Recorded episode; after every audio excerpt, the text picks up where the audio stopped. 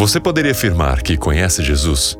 Com certeza, todos que ouvem este devocional já ouviram falar em algum momento sobre Jesus. Alguns, talvez, já tenham ouvido dele há anos ou décadas. No relato de Lucas, percebemos duas perguntas feitas por Jesus a seus discípulos. A primeira refere-se ao que os outros pensam: Quem as multidões dizem que eu sou? Esta é uma pergunta bastante genérica e que permite uma série de respostas como o próprio texto nos informa. Uns dizem que ele é João Batista, outros que é Elias e ainda outros que é um dos profetas que ressuscitou. Em nossos dias não seria diferente. Uma rápida pesquisa sobre quem é Jesus nos daria uma dezena de respostas diferentes já nas primeiras perguntas. Mas Jesus vai um pouco adiante, mostrando que o seu interesse não estava na opinião da multidão. A segunda pergunta é muito direta. Quem vocês dizem que eu sou? Agora não haveria espaço para rodeios.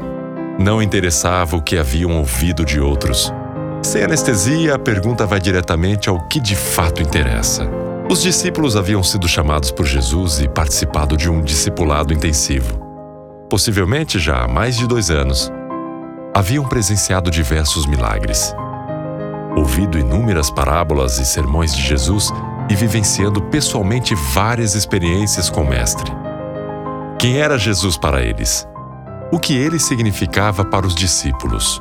Felizmente, Pedro faz uma confissão de profunda exatidão: o Cristo de Deus. Em suma, ele identifica Jesus como o Messias, Cristo prometido no Antigo Testamento e também como Filho de Deus. Mas a pergunta de Jesus estende-se também a nós: Quem vocês dizem que eu sou? Não o que os outros nos dizem sobre Jesus, mas o que ele significa para você.